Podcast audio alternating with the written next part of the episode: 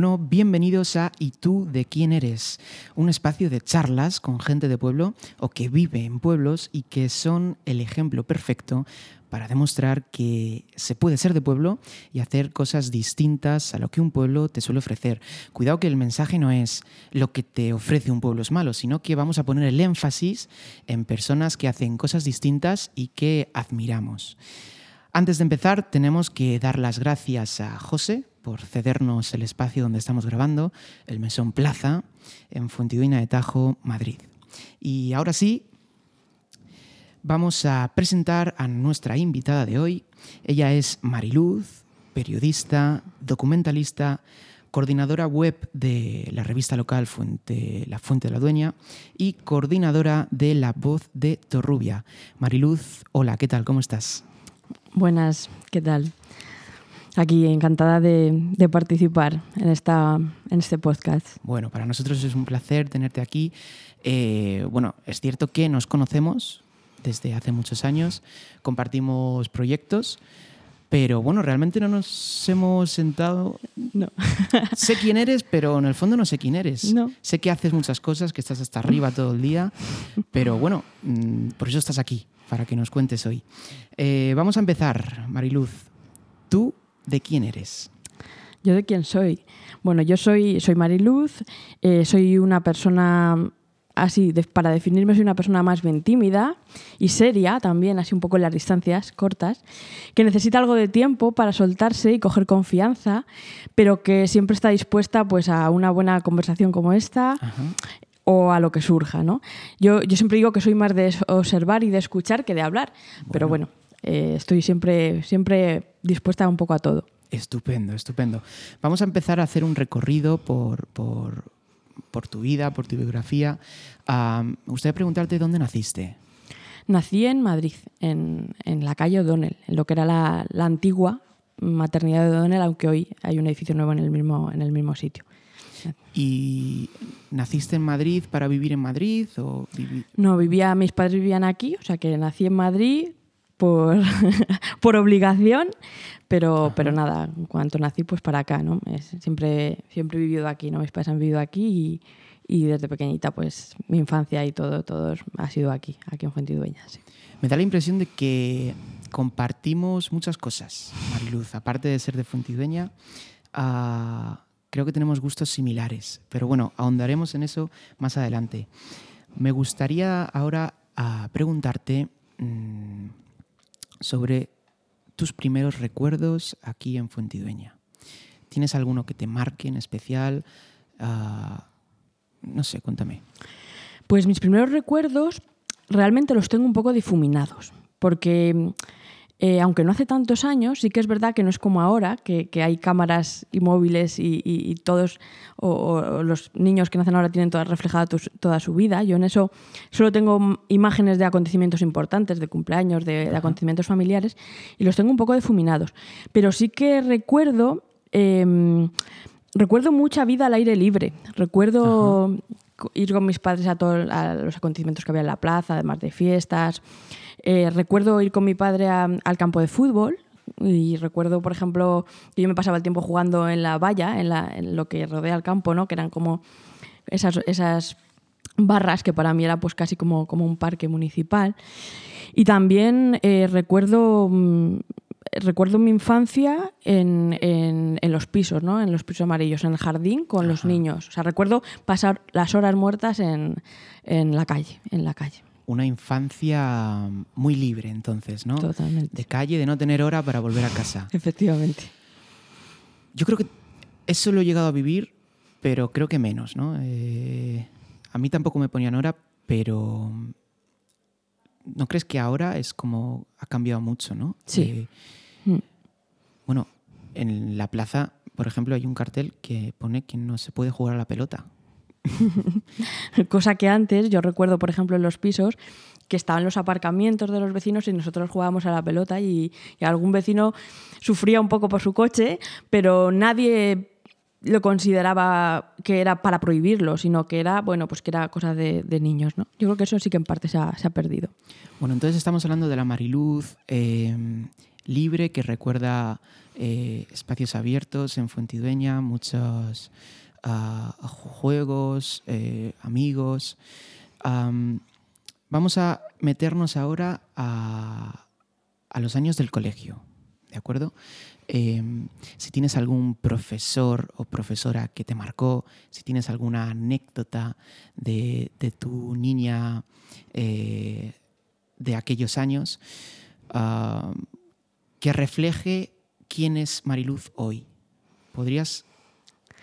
Yo creo que yo tengo una anécdota que refleja quién es Mariluz con respecto a lo tímida que, que era. ¿no? Cuando yo empecé el primer día del cole, la primera semana del cole, yo era de las que me quería escapar del colegio. O sea, lloraba hasta tal punto que me, me escondía debajo de la mesa. El caso era irme con, con mi madre. ¿no? O sea, esa timidez que, que siempre he tenido. ¿no? Y, pero luego siempre, siempre me recuerda que al final eh, hice buenos amigos que hoy, que hoy conservo y yo creo que, yo creo que es, un, es uno de los valores. Yo tengo uno, unos excelentes recuerdos de mis, de mis compañeros de colegio y, y, la verdad que luego le fui cogiendo el gusanillo y, y la verdad que la, la, formación ha sido, se, se ha alargado ¿no? en, en el tiempo. Qué bueno, qué bueno. Entonces, eh, unos recuerdos amables de la época del colegio. Eh, para los que no lo sepan, eh, aquí en Fuentideña hay hasta sexto de primaria. Eh, ¿Tú viviste primaria o...? Yo estuve en la época de transición. O sea, yo Ajá. hice... Yo no acabé aquí octavo. Fue cuando cambió, llegó la ESO, entonces yo hice hasta aquí eh, séptimo y octavo ya pasé a, a, a, educación secundaria, o sea, pasé a Villarejo. No fuiste, fuiste a Villarejo. Sí. Eh, y entonces, ¿eso es con 13, 14 años? Más o menos, sí, creo que sí. ¿no? Sí, creo que 13, sí. Y bueno, ¿cómo era la Mariluz con 13, 14 años en Villarejo? Eh, eh, Villarejo, que es un pueblo mucho más grande que Fontidueña, un poquito más grande, y que cambia, ¿no? ¿Cómo sí. era la Mariluz de allí? Bueno, la Mariluz de allí yo creo que se adaptó muy bien a, a un pueblo más grande. Siempre con la um, alegría de que te tocara con alguien de aquí. O sea, siempre ese vínculo con, con, con esos amigos que se hicieron en la infancia, Ajá. siempre se intentaba, yo a mí me encantaba que coincidiéramos tres, cuatro los que, los que fueran de aquí. Yo tengo buenos recuerdos de, de los años de, de Villarejo. Eh, tengo buenos recuerdos y buenos recuerdos también de la, de la gente que conocí, de que, que conocí en, entonces, la verdad. ¿Sabías en aquella época que querías ser de mayor? No. no. Eh, no. ¿qué, ¿qué, te gustaba? ¿Que, ¿O simplemente no lo sabías? ¿No sabías hacia dónde nada? No lo sabía. Bueno, en esa época sí que me definió que quería ir a estudiar letras, Ajá. sí, pero también por malas experiencias con los números, es verdad que a mí las matemáticas no se me daban mal, pero ahí fui descubriendo que no era, la, mi, no era mi pasión. Entonces sí que me fui ya tirando a las, a las letras puras, ¿no? a, a todo el latín, griegos, ahí, ahí sí que sí que se empezó a definir un poco que quería letras en vez de ciencias. Eso lo tenía, lo empecé a tener claro. Lo que iba a ser, no, no, no, para nada. Cosa que entiendo entonces que bachillerato te decantaste por la opción de letras. Sí. Letras humanidades, sociales. Humanidades. Humanidades puras. Mm, humanidades. Um, y una pregunta, ¿cómo ibas a Villarejo? A Villarejo iba en el bus de, de, la, de Ruiz, en el autobús de, de la empresa Ruiz, sí. Sí, en, sí, sí. ¿En la ruta eh, normal, ordinaria? De... No, en la ruta de... O, o sea, no, no, era la educativa, sino en Ajá. la ruta del autobús de todos los viajeros, sí. Sí, lo recuerdo también porque hacíamos mucho tiempo de espera a la salida. Ahora ya dudaba un poco, pero sí, a la salida hacíamos mucho tiempo de espera hasta que venía el autobús de ya. línea regular. Sí, sí, sí, sí. Y esa Mariluz con 16, 17 años, um, ¿era rebelde? ¿Se oponía al sistema? No mucho. No mucho. Um, no. Bachillerato entonces, eh, te decantas por humanidades y llega el momento en el que tienes que decidir hacia dónde ir. Uh -huh. ¿Y ¿Qué pasó ahí en ese momento de transición? Pues en ese momento de transición yo me acuerdo que fuimos a, a una feria educativa, a Aula, que es, que es la que se, se haciendo, orienta, un, que se sigue haciendo sí. y que te orienta un poco, te intenta un poco orientar y coges folletos de todo tipo. Ven a mi universidad, no, ven a la mía.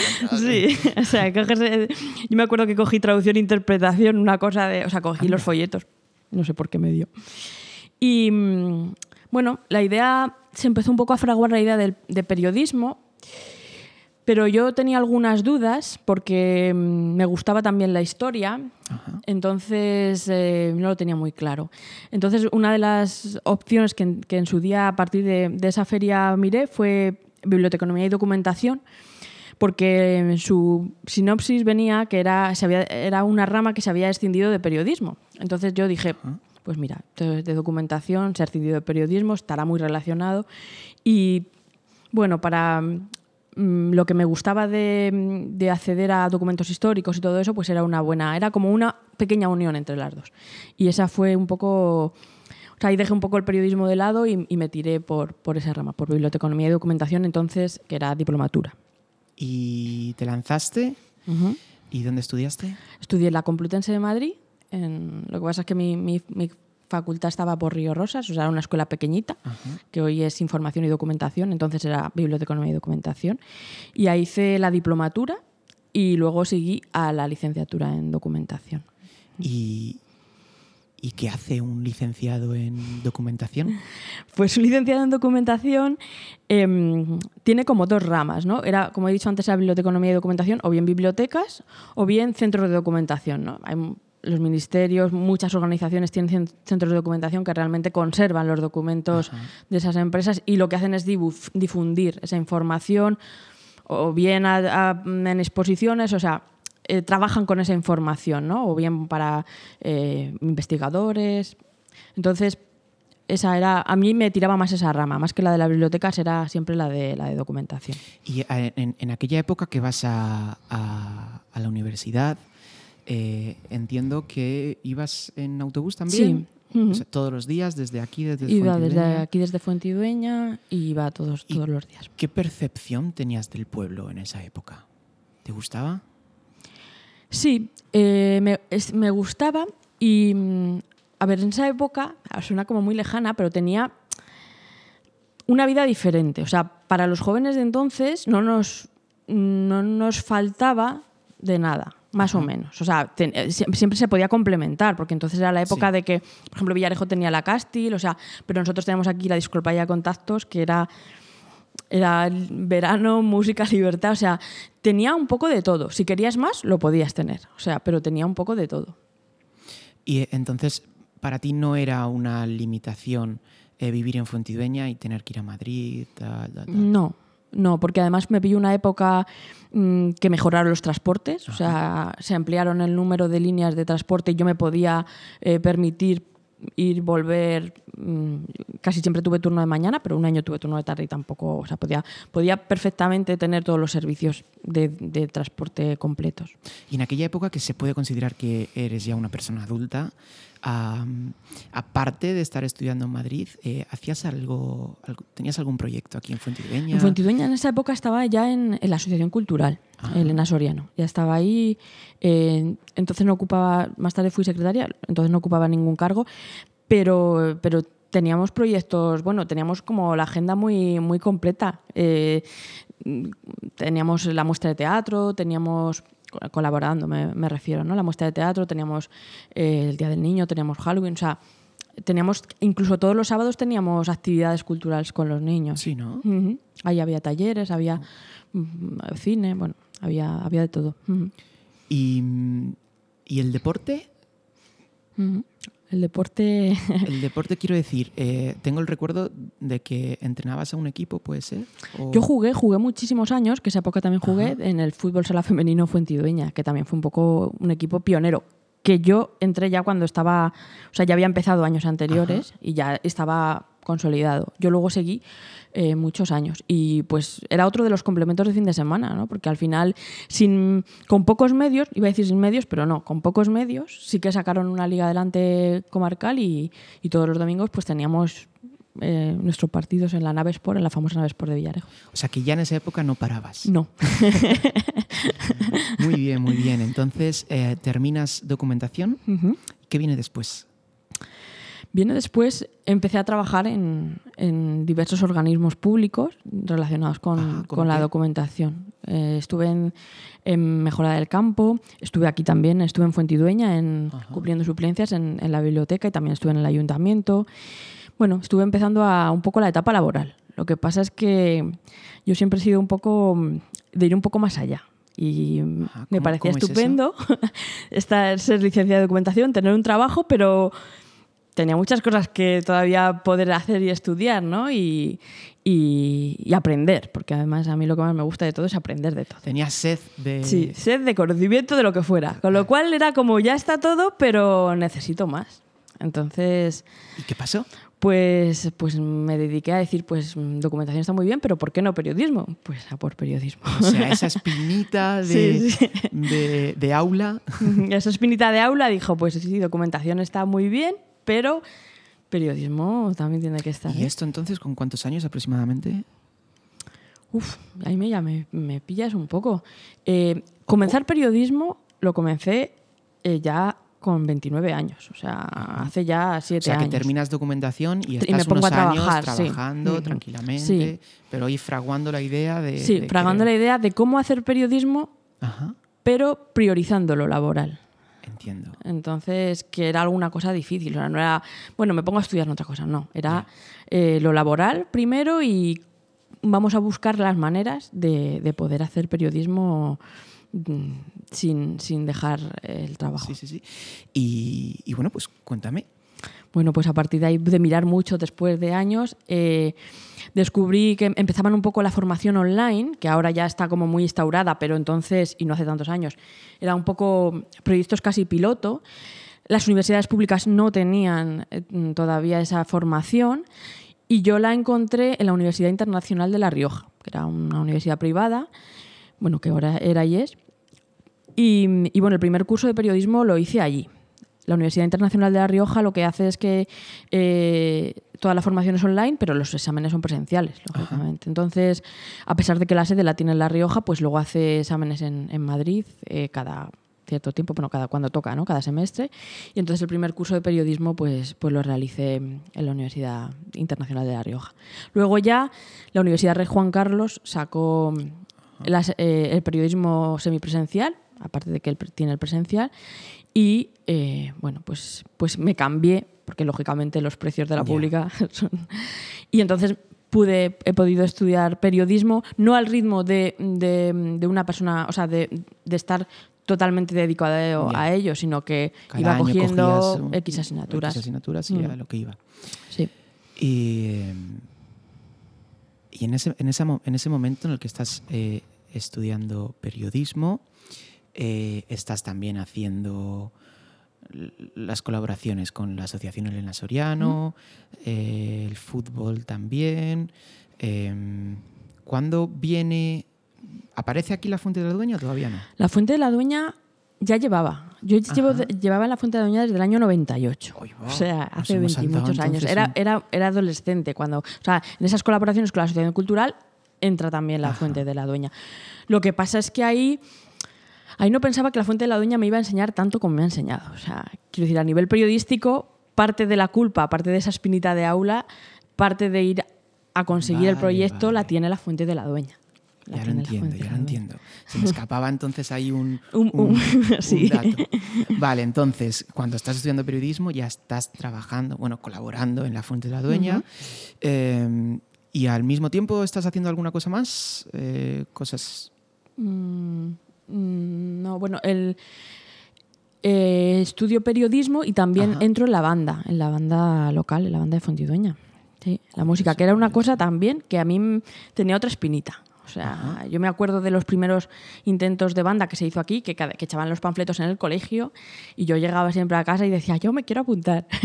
y en, en mi casa es verdad que sí que mis padres siempre han sido, si te gusta, adelante. Y pues apúntate. Luego es verdad que esos proyectos, por las circunstancias que fueron, salieron adelante, pero y hasta que este, esta, sí que, esta vez sí que llegó y, y- y estaba estudiando periodismo y me metí también a aprender un poco de música.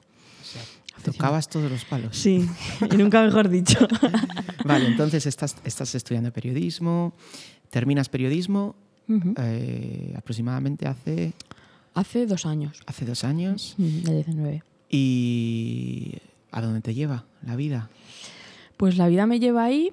Eh, termino periodismo en la Universidad Rey Juan Carlos Ajá. y en la Universidad de Juan Carlos salen unas plazas de para gente que ha estudiado en la, en la universidad, eh, para proyectos en departamentos de, de, de la propia universidad. ¿no? Es como una- un proyecto formación que como que a partir de ahí te impulsa.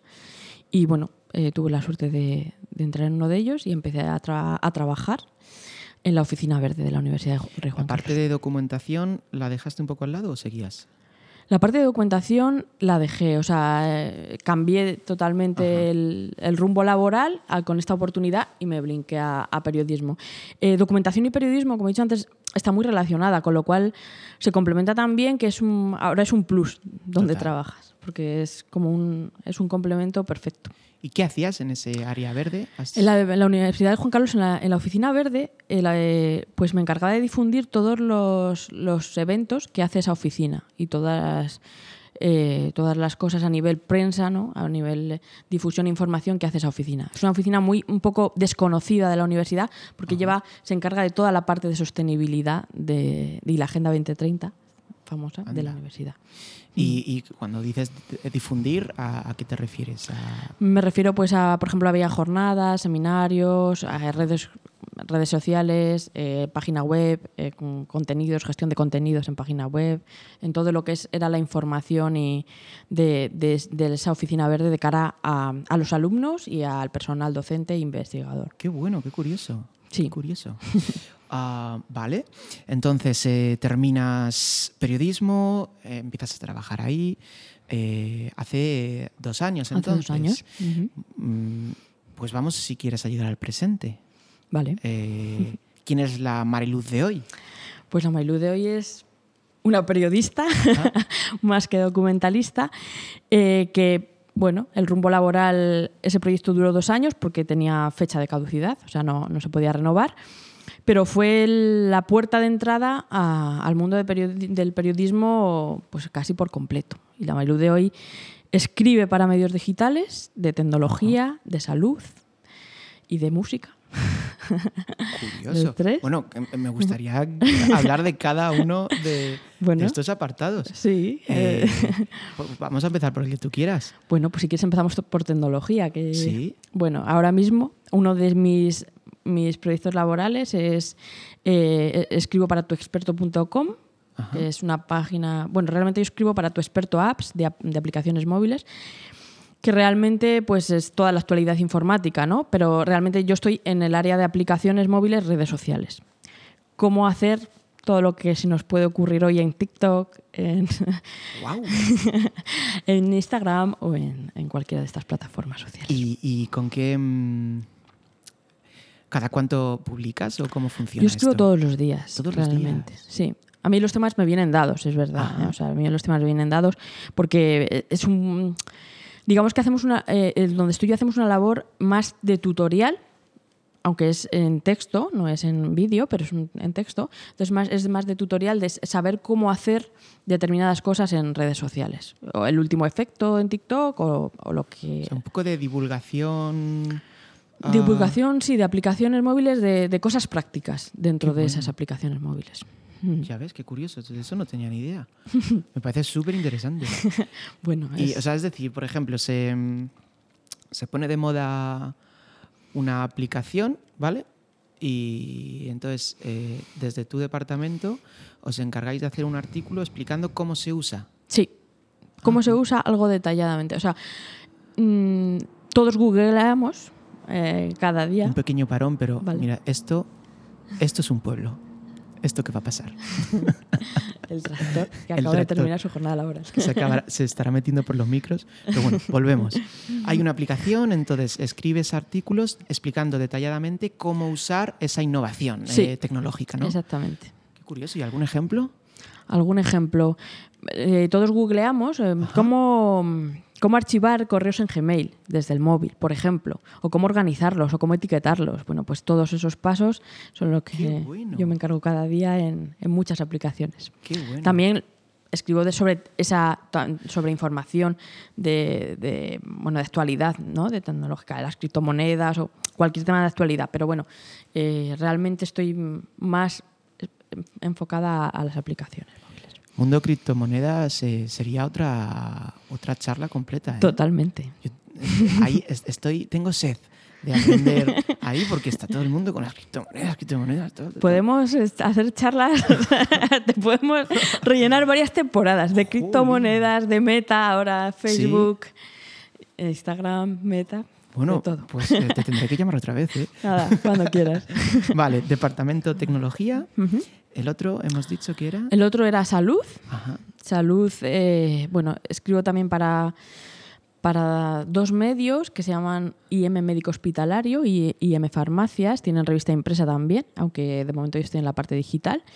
Y ahí, bueno, pues cubrimos, cubro rueda de prensa de todas presentaciones de colegios, eh, de farmacéuticos, de médicos, bueno, todas las... Presencialmente. noticias. Presencialmente, presencialmente, sí.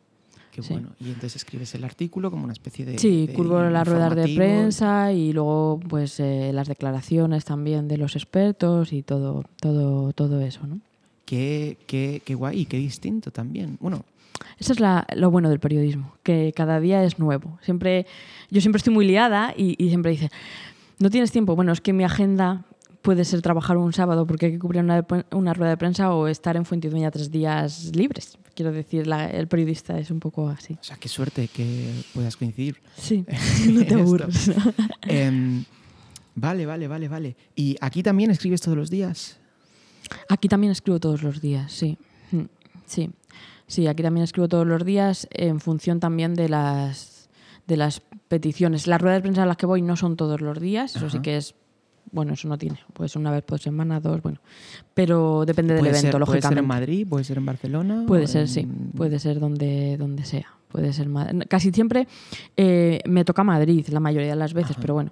eh, puede ser un congreso en Sevilla. La, la mayoría de las cosas en, en médico hospitalario y en farmacia al final son, eh, son, son congresos, son seminarios, son investigación farmacéutica, investigación clínica, novedades. O sea, es todo un poco eh, pues el, el campo de los avances ¿no? sociosanitarios. ¿Hay algo en concreto que, que, que te gustaría resaltar de esta, este departamento de salud? Pues que estoy aprendiendo un montón. es que aquí es un mundo infinito para mí di- difícil. Claro, porque, tú vienes de humanidades. Claro, yo vengo de humanidades y porque alguien puede pensar, pero si no ha estudiado nada de medicina, ¿cómo? Bueno, pues porque antes de ir a una rueda de prensa o después, pues te escuchas, miras, te tienes que documentar muy bien porque al final son términos desconocidos. Ajá, Pero también mi labor es hacerla entendible. claro. O sea, aterrizarlo, ¿no? Aterrizarlo para que la gente que lee el medio diga esto va a pasar o esto viene, ¿no? Qué bueno. Eh, bueno, estoy flipando. estoy flipando. Vale, y entonces el tercer, la tercera rama has dicho que era la música. Ah, música, sí, la música. Me interesa mucho. Esa te interesa muchísimo.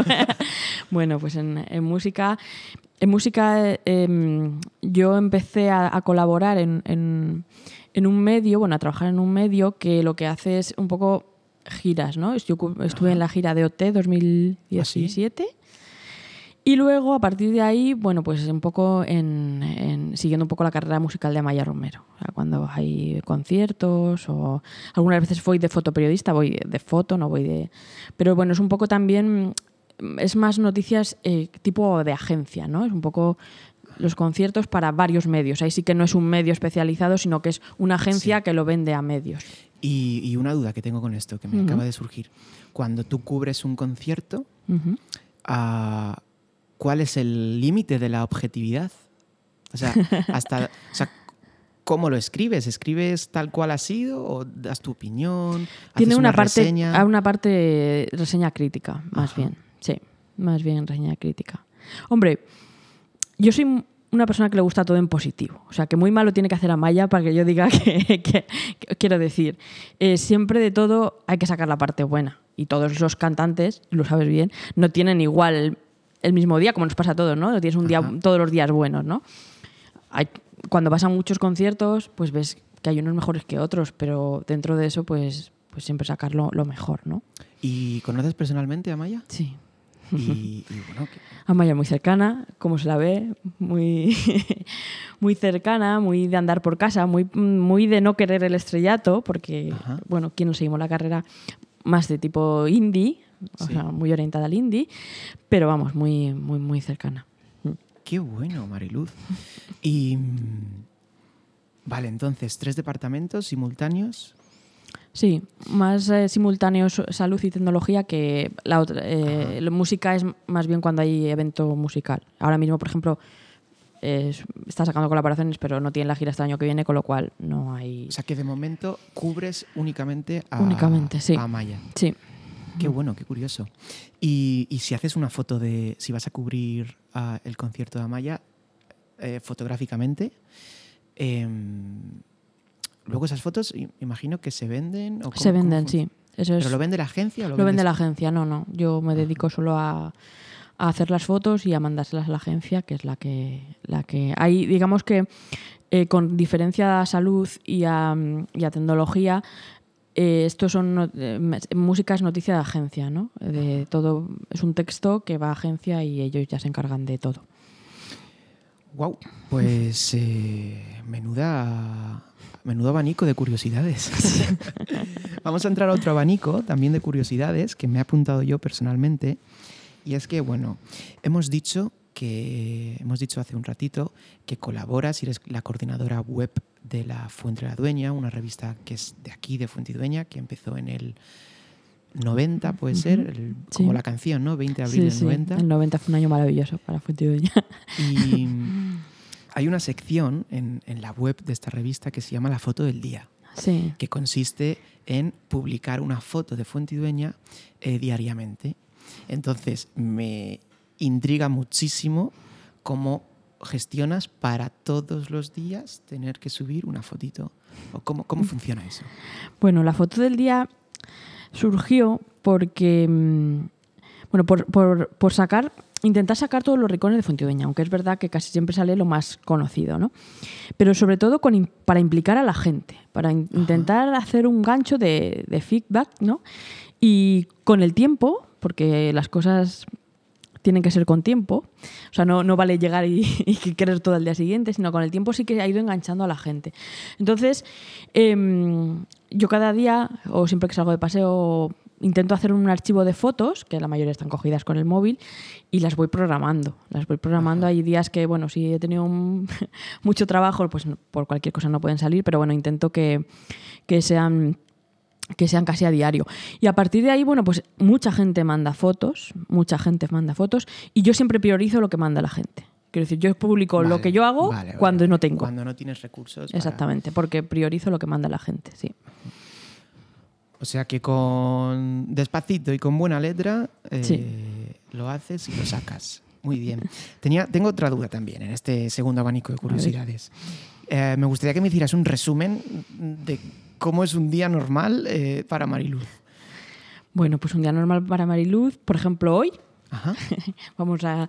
Pues hoy he madrugado bastante y tenía una rueda de prensa en, en Madrid, así que he tenido que ir para Madrid. Y luego tenía una reunión también de, de trabajo con, con- con la gente que, con la que trabajo. Entonces, bueno, he ido a la reunión, he cubierto la rueda de prensa y después me, me encierro a escribir. Me. ¿Vuelves?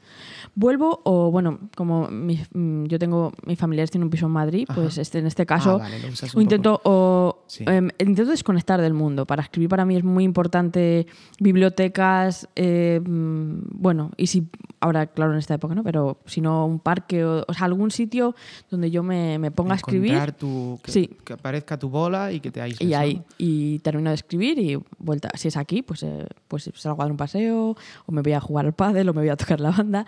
Y si, y si es en Madrid, pues de vuelta para acá. Y, y luego, o sea, entonces, eh, hoy has llegado, perdona, eh, has escrito, mm, has venido aquí, te has estado en banda, ahora estás aquí y tal. Y ahora, cuando llegues a casa, ¿te vuelves a, a escribir? ¿Te pones, Cuando te llego a casa, intento eh, ponerme con las webs, con las webs, tanto con la Ah. fuente de la dueña como con, con la, la voz de Torrulla. Intento ver lo que hay, si hay algo de actualidad urgente, si hay algo de actualidad urgente no vermo, o sea, cuanto antes mejor. Si hay algo que, que, que puede salir perfectamente mañana, porque bueno, pues ya lo, lo voy viendo un poco para, para el día siguiente, la foto del día la voy programando, voy un poco viendo eh, lo que se puede sacar al día siguiente. Vale. Y también, pues un poco viendo proyectos mm, pues de esas webs, o sea, pues Sí. hay algún, por ejemplo, la voz de Torbilla, pues gente que puede hacer un reportaje o una entrevista, un poco tanteando.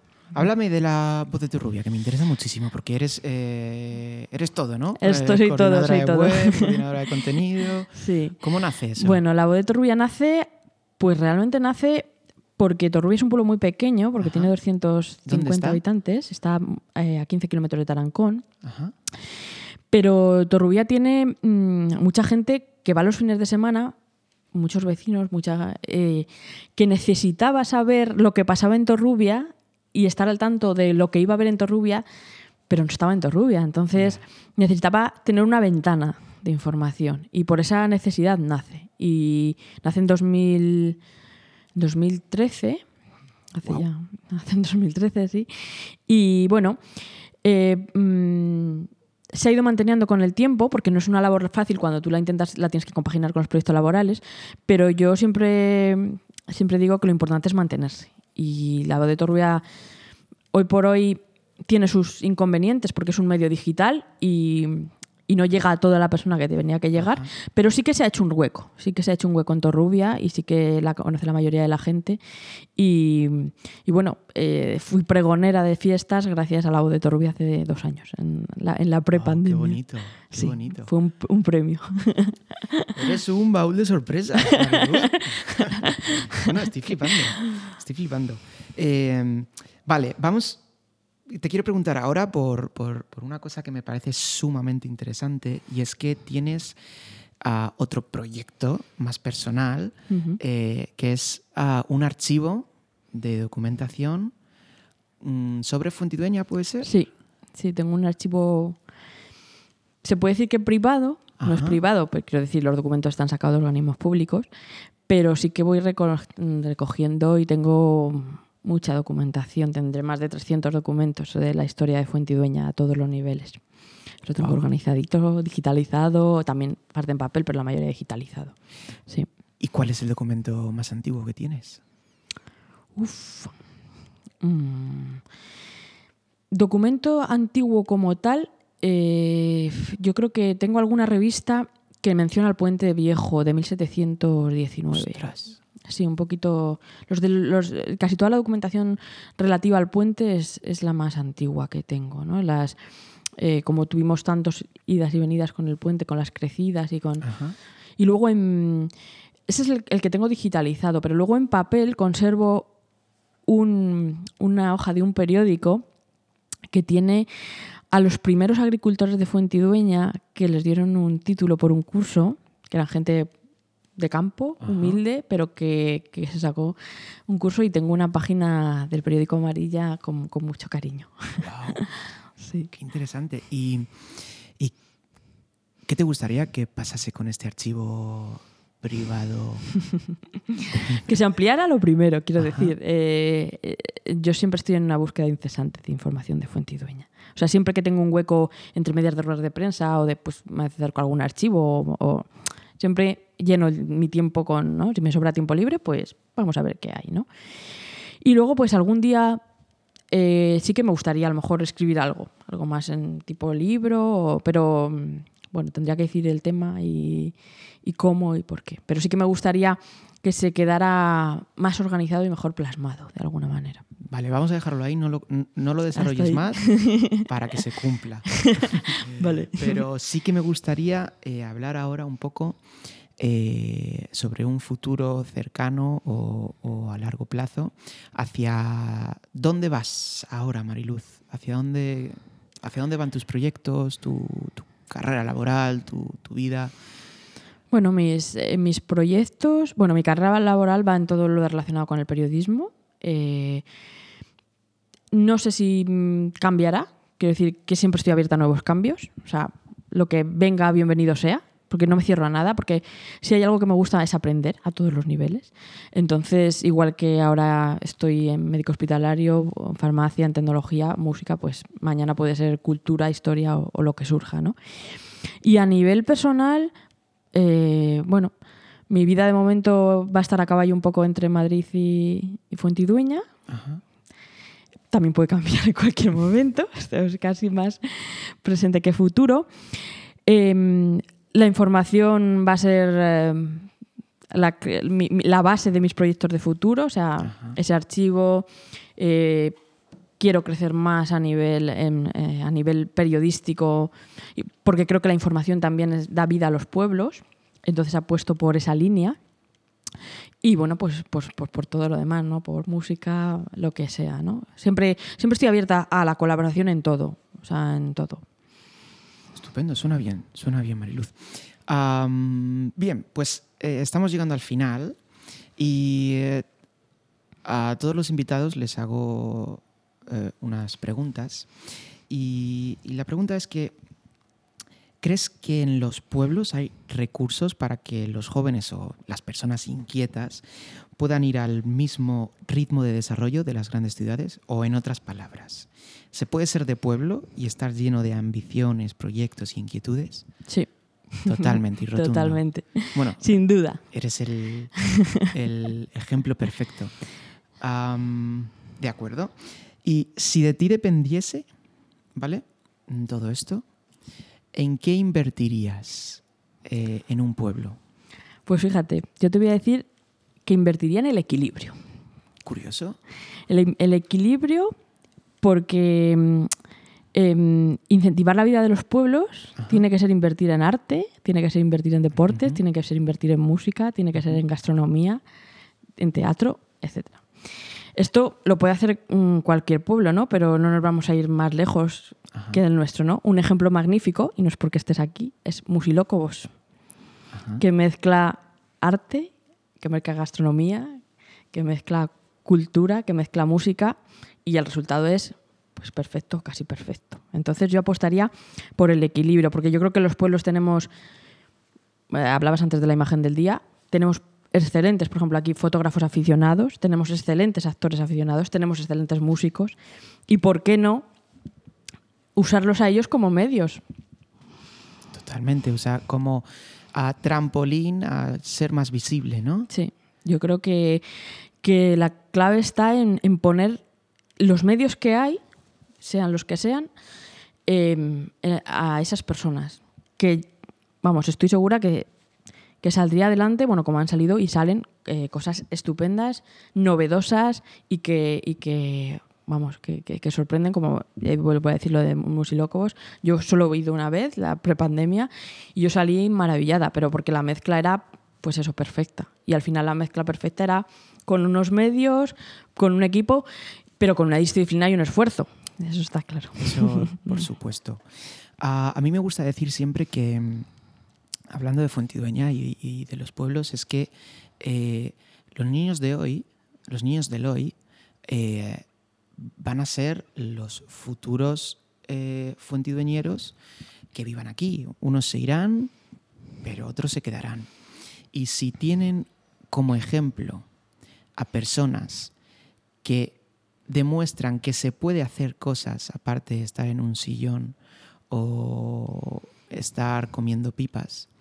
Eh, los niños que son hoy, pero que mañana serán adultos, tendrán eh, los recursos suficientes y las, el ejemplo perfecto para seguir manteniendo esa cultura hasta arriba, esos, esos espacios de arte, esos espacios de música, eh, y que, bueno, pues se pueden hacer muchas cosas en el pueblo, pero también se pueden hacer cosas interesantes como estas. Entonces, estoy muy de acuerdo con lo que hablas del, del equilibrio, eh, porque tiene que ver un poco ¿no? con ese ejemplo. Y, y nada, que me ha encantado muchísimo esta conversación, esta charla contigo. Me parece que eres el ejemplo perfecto de ¿y tú de quién eres? Eh, te conozco ahora mucho mejor. Eh, y nada, espero verte muy pronto, que me cuentes novedades en la salud, las últimas apps que sacan, que vayan saliendo y que me digas, para que me digas también cuándo es el próximo concierto de Amaya, que a mí me encanta, por, por supuesto. Y nada, Mariluz, muchísimas gracias. Muchas gracias a ti. He estado muy a gusto en la entrevista y nada, muy, muy interesante. Estupendo. Y para los demás, nos vemos en el próximo episodio. Muchísimas gracias.